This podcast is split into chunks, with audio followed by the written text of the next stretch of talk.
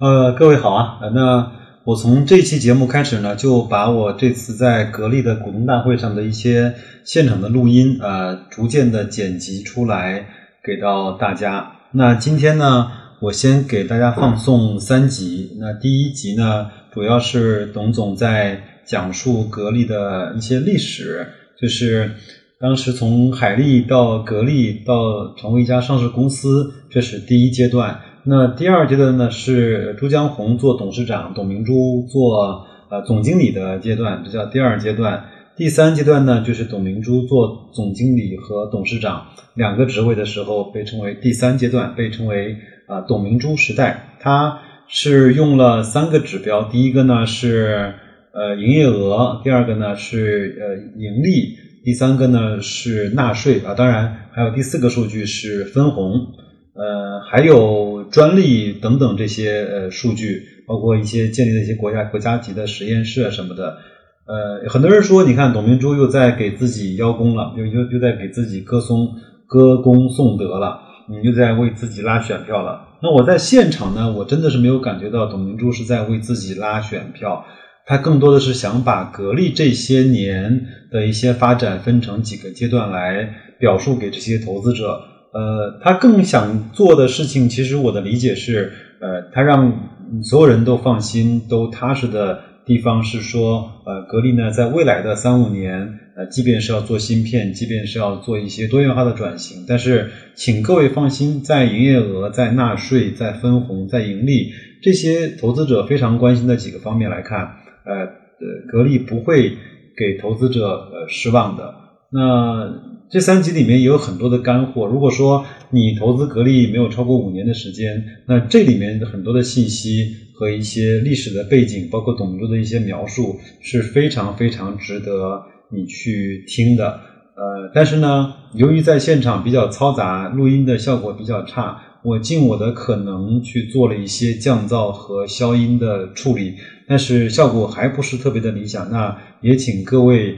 呃，耐着心，慢慢静静的去听，呃，真实的拿自己的安静的心态去对待这样的一家优秀的上市公司。那我们就闲话少说，那下面就听呃后面的节目。当下大家知道，国际上的贸易战，企业的技术的核心竞争力，但格力电器可以自豪的说，在世界上空调领域，格力绝对的话语权。为什么？是因为我们走了自主创新。因为坚持自主创新，所以我们创造的机会别人没有。这就是格力电器。牢牢记住自己的使命，实业强，国家强。格力电器是一个上市公司，但是对股民的责任也是牢牢记在心里。我们从上市到今天，数字我现在记得不一定那么准。但是如果没有记错的话，我们应该是上市墨迹了四十几亿，接近五十亿。但是我们分红已经超过三百三百多亿。但是今年出现了几个非常让人啊触动了媒体的神经，为什么？今天所有的男人还有一个最关键的问题，在十二个亿以外看这个人，既然大家这么关心，稍微一想，我就连续两届董事长究竟为格力电器做了什么？未来说，我再来起来，所以做了一个。题目很简单，题目很简单，创新改变世界。股民期望是什么？希望这个企业百年企业。我们是投资者。那么，既然是投资者，就希望企业好。我相信这是大家共同的梦想。那么，我就要告诉大家，因为今天有很多新朋友，因为这边有一百多肯定更关心。他们对格力电器的发展历史不一定那么清楚，所以我希望通过今天这样的一个短片，我们做个 PPT，来了解格力的发展。究竟是谁创造了格力电器？而我们自己才能搞清楚，我们信息在格力电器的发展的过程当中，我们每一个不同的角色担当什么样的责任？那么，首先讲格力电器成立了二十八年。从九一年，大家还看清楚，啊，这一次这个 PPT 做的，算是我这六年来，或者说我在格力电器二十八年来所走过的路，免得网上太多的不实行的猜想，所以让你们看清楚。第一个就是我们九一年到九四年，我们九一年成立这个股份制公司。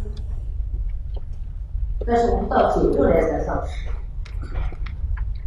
那么九一年成立一个某某类成为厂，真正能够上市，为什么上不了市？基于企业没有很好的财务做支撑，没有好的业绩，上市上不了。所以九五年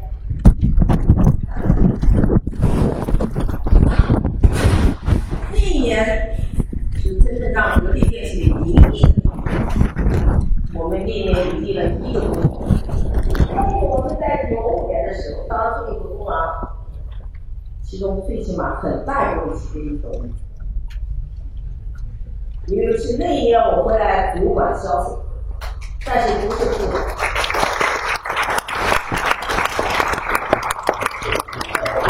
的部长，而且开始还是副部长。一个月以后，从副本证那一年二十八，那么这二十八亿为我们九六年上市奠定了很好基础啊！所以格力电器成立于一九九一年，上市公司真正成为上市公司是九六年。那么大家可以看我们的图表发展。我们九五年一次颠颠覆性，到了我们二零零三年才首次突破一百。但是大家也可以看到，我上面历史的调子，你没有一百，一直到两千年。我们九零年到两千年是两百一十九，这个数字非常准确，是我们财务部提供的。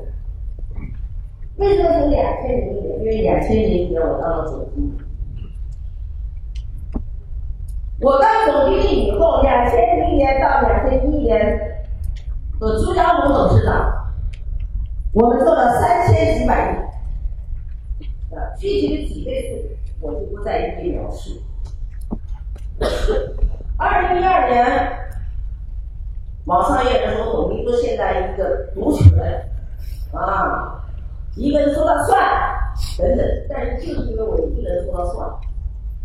我们两千一二年到二零一七年六年，给我们的股民、给社会一个交代，七千多亿。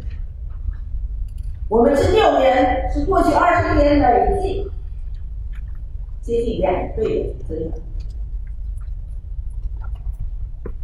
作为一个企业的一把手，他的责任使命就是让企业辉煌，让员工生活的更加幸福。让企业的股东、鼓励、投资者能够不仅看到希望，而且要有所收获。